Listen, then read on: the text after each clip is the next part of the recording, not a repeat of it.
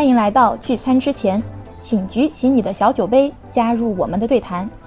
这是一档不想被定义的播客节目，我们拒绝循规蹈矩，这里没有固定主持人，也没有专一主题定位。大家好，我是五行缺水，梦想当富婆的水滴。我是超级不想上班的木木，我是每天都在认真摆烂的蟹黄堡，我是努力做个正常人的小白。我从一开始想要做这个播客开始，就打算跟陌生人做的，因为我在生活中，嗯，我比较亲密的朋友，我们的共同点、共同话题可能并没有那么的多，哦，在一些。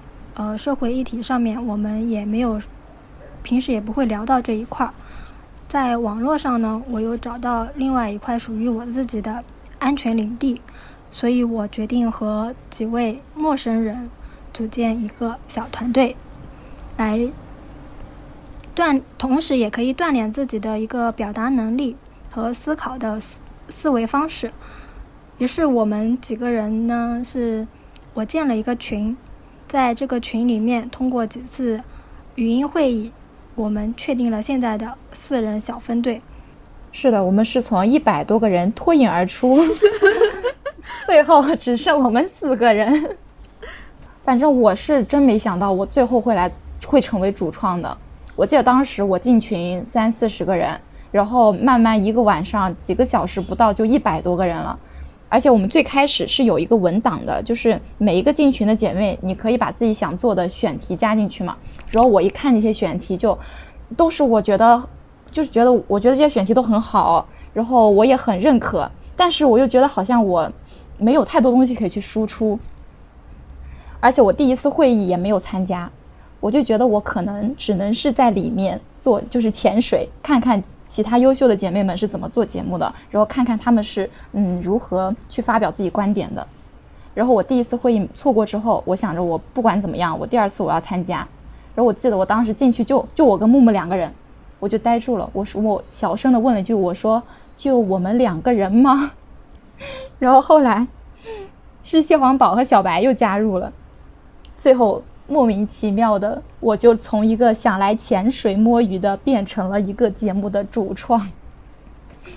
其实每一次的那个语音会议，我有看下来，参加的人可能都在十几个或者二十几个最多，但是不是每一个人都从头跟到尾嘛？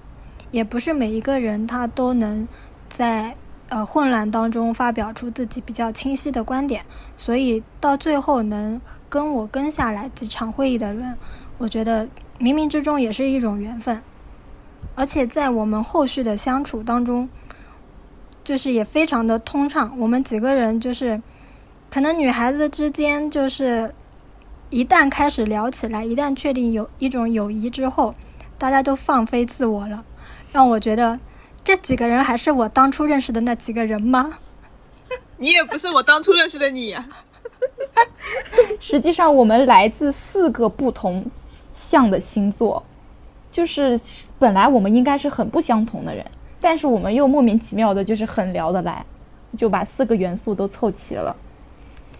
对，因为我我是完全是，嗯，火象星座比较重的一个人，我之之前呢也没有说特别的去在意星座这件事情，但后来有一次聊天，突然聊到星座。然后又突然，大家开始说自己是属于哪一个系的、哪一个象的星座的时候，我发现竟然我们四个人属于星座的四个象，我就感觉这个事情好巧啊！就是每个人都能发挥自己的特长，每个人都有自己专属的一种特质和技能。是的，就是四个人很不一样，但是我们又都能聊到一块儿，有就是相同的想法，我觉得很难得。然后一开始的时候，我以为小白和木木他们是现实生活中的朋友，就我没有想到我们是四个完全就是彼此都不认识的。因为小白他也很早就在群里了，然后他一直在帮忙弄文档什么的，我就以为你们俩都是好朋友，私底下，结果你俩也不认识。我们我当时进群的时候好像只有四五个人，然后木木当时问谁会弄这个飞书的文档，然后我当时说，哎，我这个社畜正好会弄，然后我就。帮忙把这个文档建起来了。这个文档带给我的压力真是莫名其妙的大，因为我在处理这个文档，我要给他们归类，我要给他们总结，我要给他们写里面的输出观点。截止为止，对那个文档已经有五六个选题了。那那每一个选题，我觉得都非常有意义，都是我从来没有考虑过的方向。然后我就开始打退堂鼓了。不止五六个吧，我感觉六十是五六个分类五六十个分类是五嗯六个大类。然后，嗯，嗯，我当时就觉得我来不了，我不行。我跟小白的想法一样。一开始我因为我是在那个小红书上面是召集了两次陌生人，然后第一次因为可能流量不太好，所以我那个群里面只有个位数人，然后小白就是其中一个。当时的话，我是想说，嗯，可能这么少的人，你很难找到跟我特别契合的人，我才召集了第二次，然后就有了一个一百多人的一个群。然后小白是从一开始就非常的，在我看来非常的积极和主动的帮我去，嗯，做一些呃话题上的一些引导和分类，所以我一直以为他就是一个那种执行能力很强，然后他又是一个社畜，我就感觉这个人他一定是那种动动力很足的那种人，但是没有想到他竟然也是一个爱摆烂、爱摆烂的人。我的普通话绝了，没事，听懂了，听懂了。然后蟹黄堡是给我感觉反差最大的一个人，就是前期在网上聊天，就看他发那些文字，就是感觉一种，呃，要死不死，你爱听不听的这种很拽的感对觉。对对。我有几次被蟹黄堡给插话了，就是我又只是想表达观点，然后他的那个很拽的、很不屑的那个声音就飘过来了，我就想说这个人你要不要这么拽啊？你能不能 礼貌一点？但是我见到他本人的时候，我发现你竟然穿着一个碎花小裙子，Excuse me，你真的是那个很朋克、很拽的拽妹吗？然后他是一个圆脸，对，太好笑了。我当时拽姐说说你的想法。我当时见到我，我当时见到蟹黄堡的时候，他 他过来小心翼翼的问我，他问我你是小白吗？我说你是谁呀？他说他是蟹黄堡，然后我从头打量到尾，我愣了得有五秒钟，我说我回了，哇哦，我不知道该说仿佛被点什么。诈骗了的感觉我用。了很长时间来来适应，因为因为他跟我跟我想象中的完全不一样。我感觉他应该是一个那种高高的，穿一穿一身嗯黑，踏着那种马丁靴，就梳着大背头，就烟熏妆，没错。他当之前我们见面之前，他还在群里发了一张自己的证件照，那张证件照也非常具有迷惑性，就是一脸唯我独尊的感觉。然后我感觉那张照片只有半身，但是我感觉如果拍全身，他手里应该是拿了一把刀的。他竟然穿了一一条碎花小裙子，采访一下碎花小裙子的蟹黄堡，你你怎么想的呢？那天 那不是要和大家见面吗？要盛装一点。尽管那天我在流浪，但是流浪也要带上。他那天背了一个大包，里面啥都有，什么都有。那天是中秋节，他出来去他同去他朋友家玩，于是他带了一个好大的一个书包，在流浪。对，这一切都在我的朋友家里，就像一他家就像一个毛坯房。去玩一趟，甚至要自带拖鞋。就我我有想到，因为蟹黄堡跟我们不在一个城市，就是我木木小白，我们仨是一个城市。蟹黄堡他是要从另一个城市乘高铁过来的。就我有想过他的东西会比我们多一点，但我没想到他装备如此齐全。因为在流浪，因为流浪。其实，其实我我见第一个人，我见的是我见的是小白嘛。其实我见小白，我觉得反差也蛮大的，说实话，因为我在网上想象小白，我是会把她想象成一个非常温柔的乖乖女，然后他又说他比我年纪大一点，那就是温柔姐姐。那天我从地铁站出来，看到群里他说他在闭口，我就往闭口走，然后看到闭口有两个女性，独自在那边等人的状态，一个就穿的非常的漫画美少女，一个是比较普通的长裙，我就在想，哪一个会是她？应该不会是那个漫画女吧？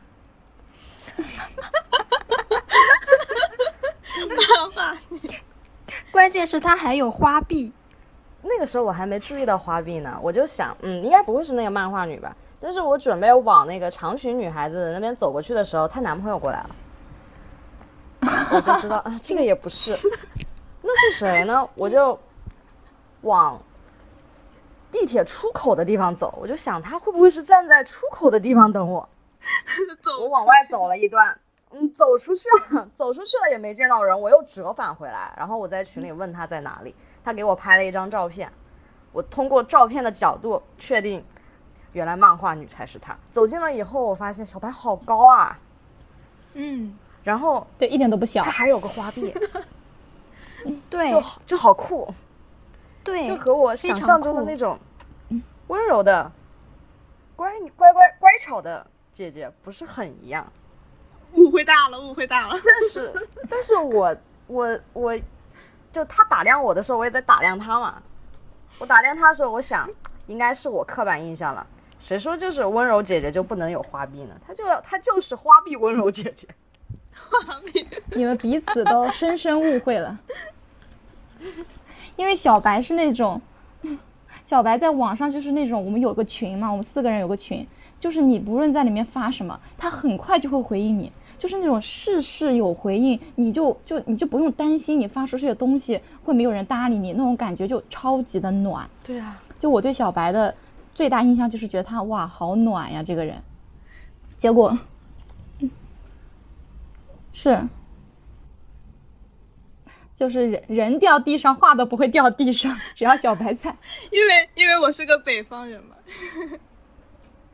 啊，对，笑死了木木我想到我第二个见面的人是木木嘛。木木当时是我们，我跟小白已经见到面了以后，我们两个一起在地铁口等木木。我在网上想木木的时候，我也是想她，她就是很靠谱的领导小姐姐。然后她那天穿着一个一条蓝色的连衣裙过来的时候，呃，在他过来之前，小白跟我说你要做好心理准备，木木可能长得会和你想象的不太一样。嗯，你想象中我是应该怎么严严肃？的，很有攻击性的，嗯很有成就的 姐姐。就是你，因为我比你们年龄都大，所以一开始我有想过说，嗯，会不会有代沟的问题？因为我比你们大个三四岁，虽然我我们都属于九五后哈，幸好没有零零后，要不然我真的真的太老了。所以我一开始一开始我还以为蟹黄堡的年纪跟我相差不大，但是没有想到他的年纪是我们四个人里面最小的，真的震惊到我了。一些声音引发的误会。是的，蟹黄堡的割裂感最大。木木木木，我应该是第一个见木木的人，因为我们在四个人见面之前，我跟木木已经提前见过一面了。当时是去看一个嗯艺术展。之前水滴也说了嘛，我是一个可以把所有梗都接上的，所有话都掉不到地上的人。我我作为一个北方人，从小你们看的综艺是《康熙来了》，我看的是《奇遇杂谈》。我自诩自己是一个非常合格的捧哏演员。我觉得我，我觉得我的职业生涯受到了挑战，是因为遇到了木木。咱们捧哏这个职业非常有局限性，是因为你需要有个逗哏。木木见到我之后，十分钟之内只说了两句话。木木一旦不说话，我就会害怕，就是我就在想，他是不是累了，还是他是不是觉得嗯有点不开心了？我当时就觉得不是今天领导是不是是不满意我们出的方案？我在他后面踌躇。踌我躇了10这个标签我是甩不掉了，因为我从小就是我的五官长得就是嗯，就是臭脸综合症严重患者，所以我从小就在学校里面也被说到了工作上也被说说我脸臭，说我好像很凶，说好像所有人都欠我钱的样子。所以我当时，我就加上我还是有一点点社恐的。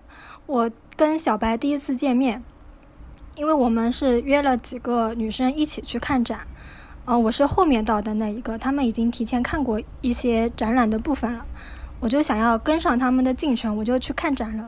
但是我没有想到，因为我的社恐加上我没有话题，就引起了这么大的一个误会。算了算了，这个标签我就还是贴上吧，反正是甩不掉了。其实我蛮但我好奇，这我觉得这挺好呀。你，嗯，木木和小白第一次见面的时候，十分钟里你们说了哪两句话？是你好和嗯我是木木吗？我你好，我他连你好，我是木木都没有说，天哪！他见我们第一面，第一句话说了四个字，那就走吧。十分钟记得呀？十分钟之后说了 说了第二句话，我觉得这个最不错。很有领导风范。他我一点印象也没有了。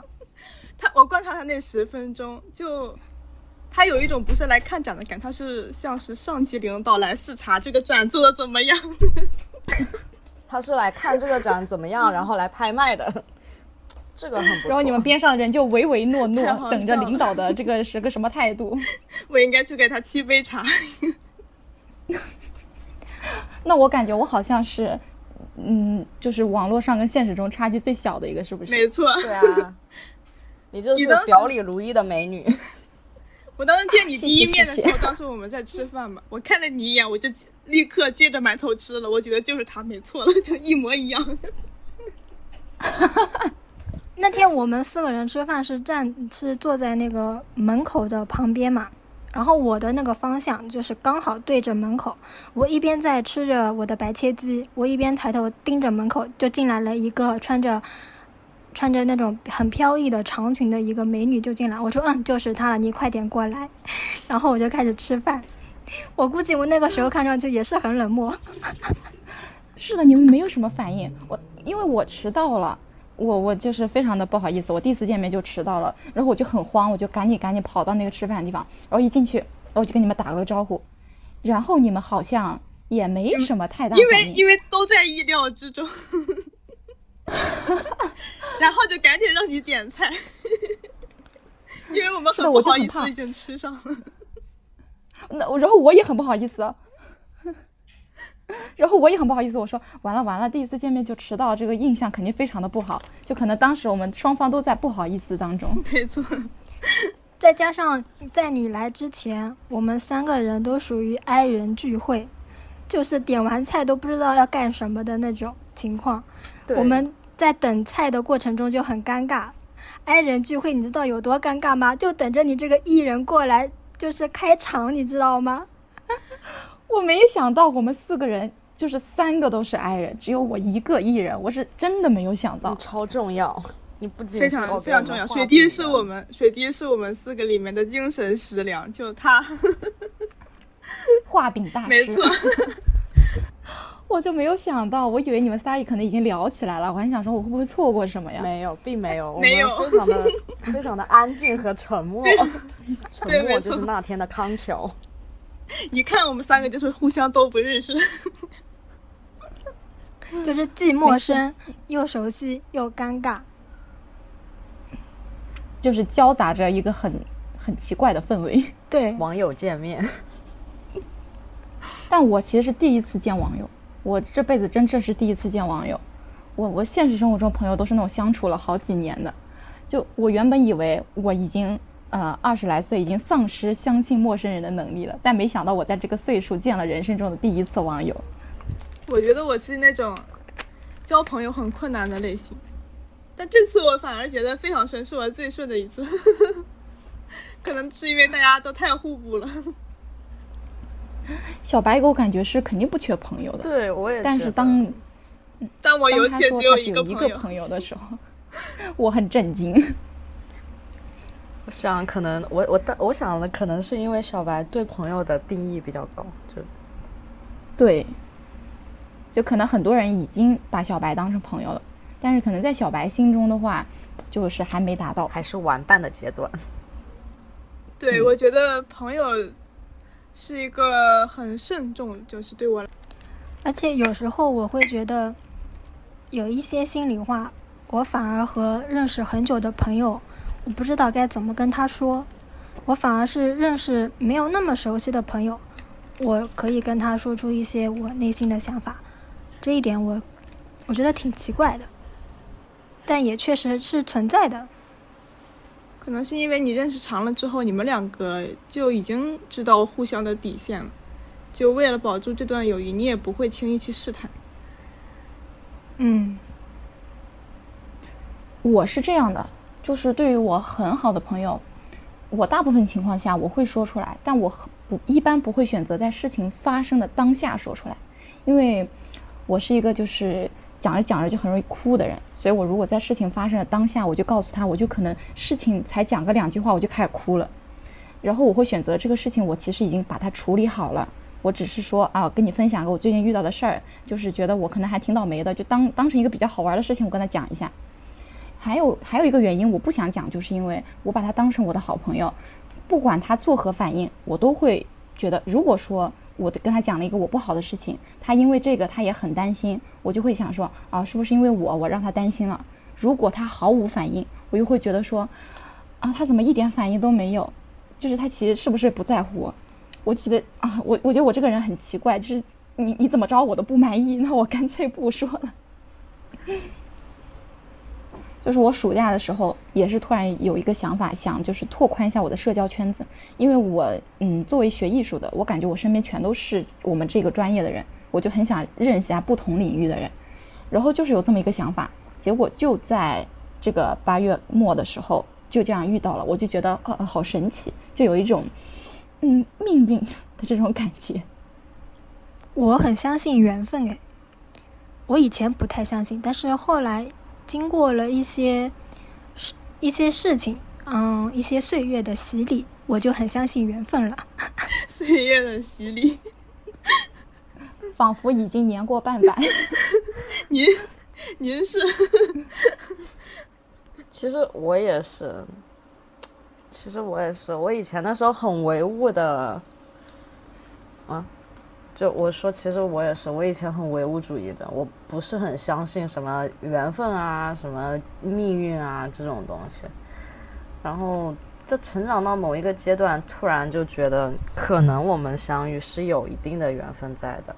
我刷到木木的那个小红书，然后决定去加群什么的，都是有一个很大程度的原因是我在驻外，就是我是那个驻外的专项审计嘛。我在驻外的期间，是我的同事不是我我自己的同事，是甲方的同事，也没有没有朋友，我的同学朋友都不在这块，然后就想要给自己的生活注入一点新的能量。就是这种想法之下，对，突然就出现了这样一个契机，这样一个平台，我觉得就很很有缘分。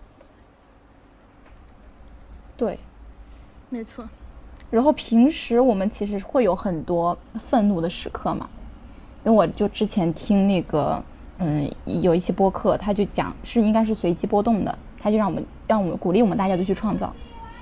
然后他当时讲就是说，愤怒其实就是一个很好的创作的契机。然后我就想着说，那既然我平时有这么多愤愤不平的时刻，不妨通过就是通过一个平台一个契机，我可以把它就是发散出去。同时，可能或许可以创作出一些嗯、大家都认可或者是觉得还不错的东西。我觉得迈出第一步就很重要了。嗯，因为像我就是，嗯，独居挺久的时间了，再加上我平时可能并不是特别爱说话，然后在很长的一段时间里面，我会发现我的表达能力、我的语言能力，它有一种退化，所以，嗯，在我接触到播客这个平台的时候，我发现原来用语言来表达自己内心想法。它应该是一件很爽的事情，并且是可以帮助我成长的一件事情。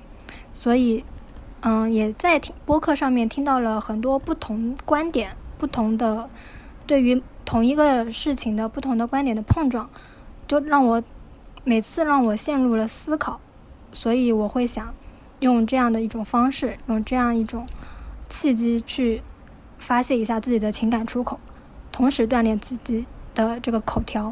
我的口条真的不太好，所以本来一开始的，本来一开始说的那个主持人应该是我，但是我发现我不行。然后我发现水滴他做过播音员，那好，那就他来。但我其实也不是很行。你看，我们一开始的时候甚至想把名字取成“来都来了”，就是这么随意。但是我们发现这个名字被人抢注了。而且我发现我刚刚说错话了，我搞错了。我刚讲的那个播客不是不是随机波动的，是放学以后。天哪，那怎么办？天哪！没关系，两个播客我们都喜欢，就把这个播客的名字逼掉。这 我听说某个播客逼。我们是说了什么？而且他们知道我讲的内容，应该也能猜得到是哪个播客。然后想，你为什么要把它逼掉？误会，那就误会就这么大了。没事，那就保留着吧，问题不大。或者是就都剪上，把我后面澄清的这一段也剪上。嗯，非常抱歉，我讲错了。对，特此澄清，我讲错了。但是这两个播客都是我非常喜欢，这两天一直在听的，所以可能就是因为两个播客交替听，导致我记差了，非常抱歉。嗯木木说他他他的这个本来的想法，其实我是一个平常听播客听的并不多的人，我主要的话是那个用 Spotify 听音乐的时候顺便听一下，但是刷到刷到了他的小红书以后，我当时的最主要的想法是我我觉得就是虽然我们都是很渺小普通的人，但是我们也是有去做播客、去说话和去被听到的这种权利和能力的，就觉得说，为什么我们不做一个这种小人物的普通人的想法？而且也很意外啊，就我们加群群里面有那么多女孩子，然后女孩子都有那么多的想法，就这么多的想法，好像是都没有怎么被人说过，没有什么在公共的场所啊这种地方去去表述的，好像我平常生活中遇到的女孩子，大多数她们都是很内敛、很沉默的，没有说去敢于去表述的吧。我觉得也是，就是我们中国的教育是一方面，就是女孩子对女孩子最高的评价就是文静、安静，就感觉女孩子沉默之后就会受到表扬。反正我小时候是这样的，当我一个人静静的坐在那里的时候，所有人都会来表扬我。哎呀，这小姑娘看着真文静、真乖，以后长大了肯定不得了。这就是我从小一直被贴的标签。没错，嗯，一方面是我小时候确实不太就是爱玩闹，大家就觉得说啊，她嗯，就是说我从小就是可以一个人坐那坐很久的，都很安静的。然后再到长大，可能是我我的外表或者说我的打扮给人感觉我就是一个呃乖乖女、好学生，所有人对我的第一印象都是啊，你就是一个文静的好学生。就是以前我会觉得说我要不要做点改变，但现在我觉得那既然我就长这样，那就这样呗。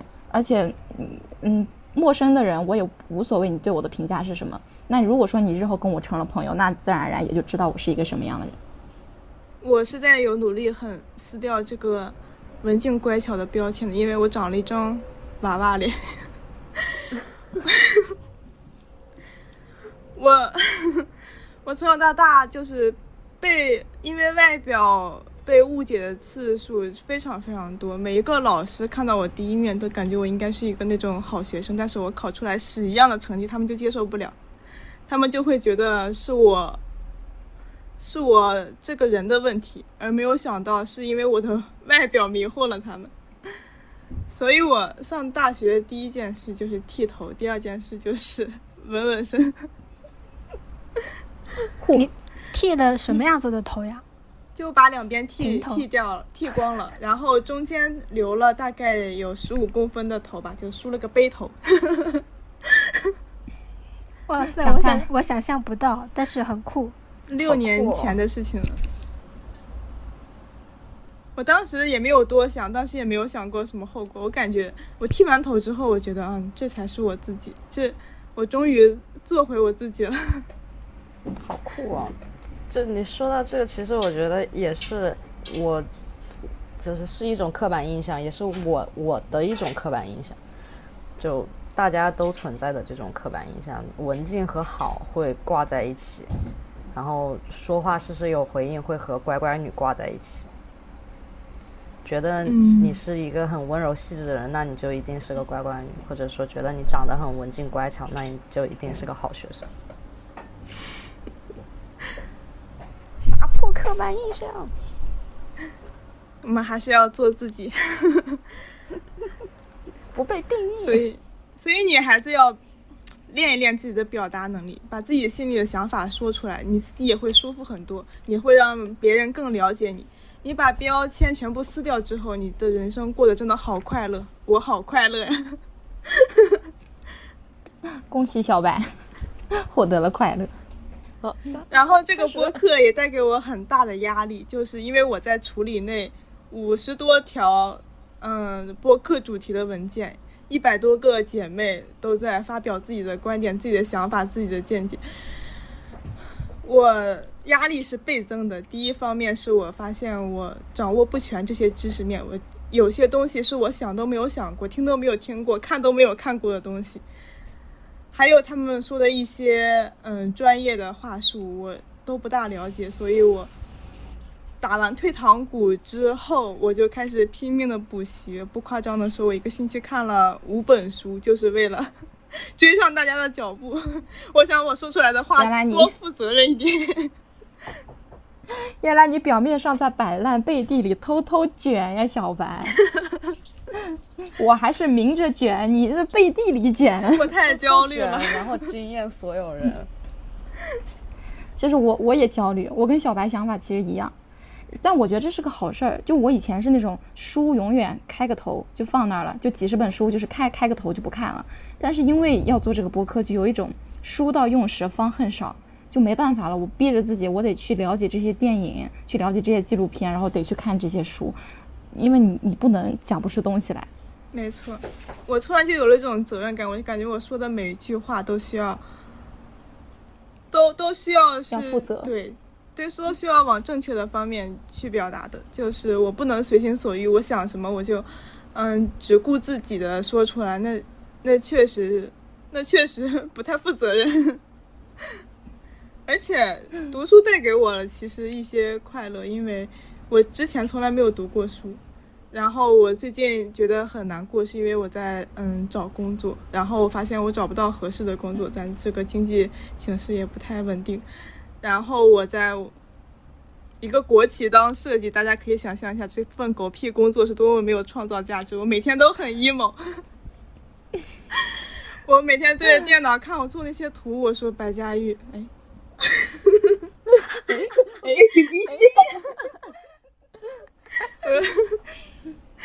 我说，你看看你做这些事情，到底是不是你想做的？到底到底还能产生什么价值？你学这么多年的艺术是为了做这个的吗？我觉得不是。然后这个播客成立了之后，我就有了一份莫名其妙的动力。我每天上班摸鱼也在看书，希望我的领导不要听到这句话哈。我上班摸鱼也在看书，中间午休也在看纪录片。我感觉我整个人一天过得好快呀，没有那么难熬了。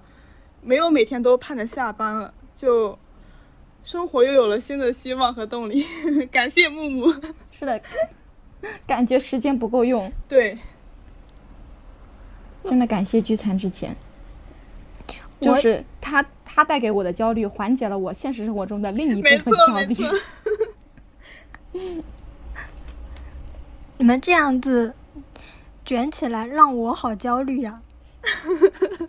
你是领导呀？你是领导，焦你焦虑什么？你要带团队呀。不不不不，因为我以前就是我是一个很容易焦虑的人，嗯，我就就是从小可能就不知道自己有什么目标，就是从学校出来之后，我也不喜欢我学的专业，所以我从事的职业跟我所学的东西是完全不一样的。嗯，就是在就是刚开始工作的时候，都是上的那种朝九晚五的班，回到家里之后就躺着，要么玩游戏，要么看电视。但是我不不太爱玩游戏，所以我在很长一段时间里面都把大量的时间放在了刷美剧这件事情上面，有时候会浪费我很多的时间。然后后来我又接触到一些嗯读书博主吧，嗯，他们对我的影响就是他们几句话让我对一本书产生了兴趣。有时候我会去看完，因为他的几句话我去看完一本书，会嗯有。大部分都是小说，但是看小说，我以前也觉得说看小说是一个很浪费时间的过程，但原来不是，原来是因为我没有看对小说。你看对了，你嗯，看对了符合你调性的那些书，会让你产生更多的思考，会让你产生更多的对于这个世界的看法。对。就是当你看到和自己调性符合的书的时候，你你那种和作者仿佛有一种跨时空的思维交流的这种感觉是很快乐的。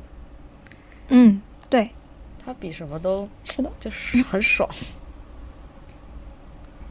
就是你看书看的，就是忘我的时候，就是那，就是仿佛达到了那个心流。就有本书就叫心流嘛，就是你。当你完全沉浸做某一件事情的时候，你会感觉一切都是可控的，一切都在你的控制之下，你会忘掉时间，忘掉你所处的这个空间。